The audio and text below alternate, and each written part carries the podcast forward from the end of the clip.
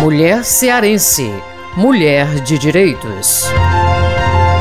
É difícil você abordar um assunto quando você fala da mulher, da mãe, da companheira, esposa, amiga, trabalhadora, muitas vezes provedora também do lar, sem falar nas conquistas que já tivemos, nos avanços, porém no que falta ainda ser realizado. Existem pesquisas, estudos que mostram que os avanços existiram bastante, positivos, mas também ainda temos várias coisas que precisam ser melhoradas no dia a dia para que nós consigamos nos ver aonde e como queremos estar, porque esse é um papel difícil de ser compreendido pela sociedade, muitas vezes por homens, pela sociedade no geral, da importância e do quanto a mulher é capaz e tem o direito de estar e de ser, independente de raça, etnia, cor, vestimenta, de como ela esteja, de cultura, onde ela possa estar. Nós vivemos um período bastante inusitado,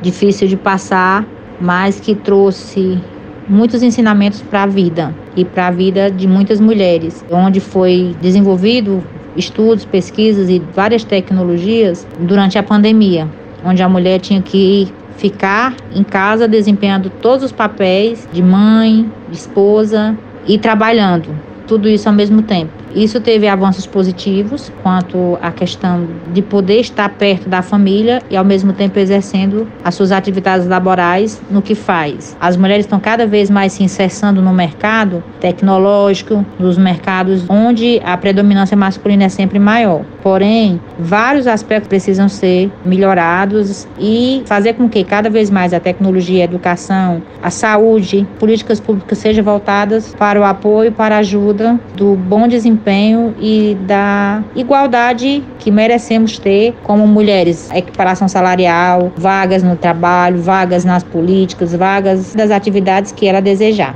Ruim de se falar a questão da violência contra a mulher. Muitas vezes a mulher sofre violência e nem sabe que está sofrendo a violência. Existe a violência doméstica, existe a violência moral, assédio psicológico, e a mulher muitas vezes não se percebe dentro desses papéis, porque ela está sofrendo perseguições, afetos psíquicos que só consegue ser percebido muitas vezes quando se sai da relação. Então, devemos cada vez mais nos preocupar em políticas públicas voltadas para a melhoria, para o avanço e o apoio em relação à nossa vida.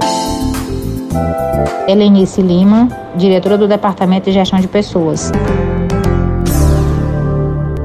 Compartilhar iniciativas. Esta é a meta da Assembleia Legislativa do Estado do Ceará.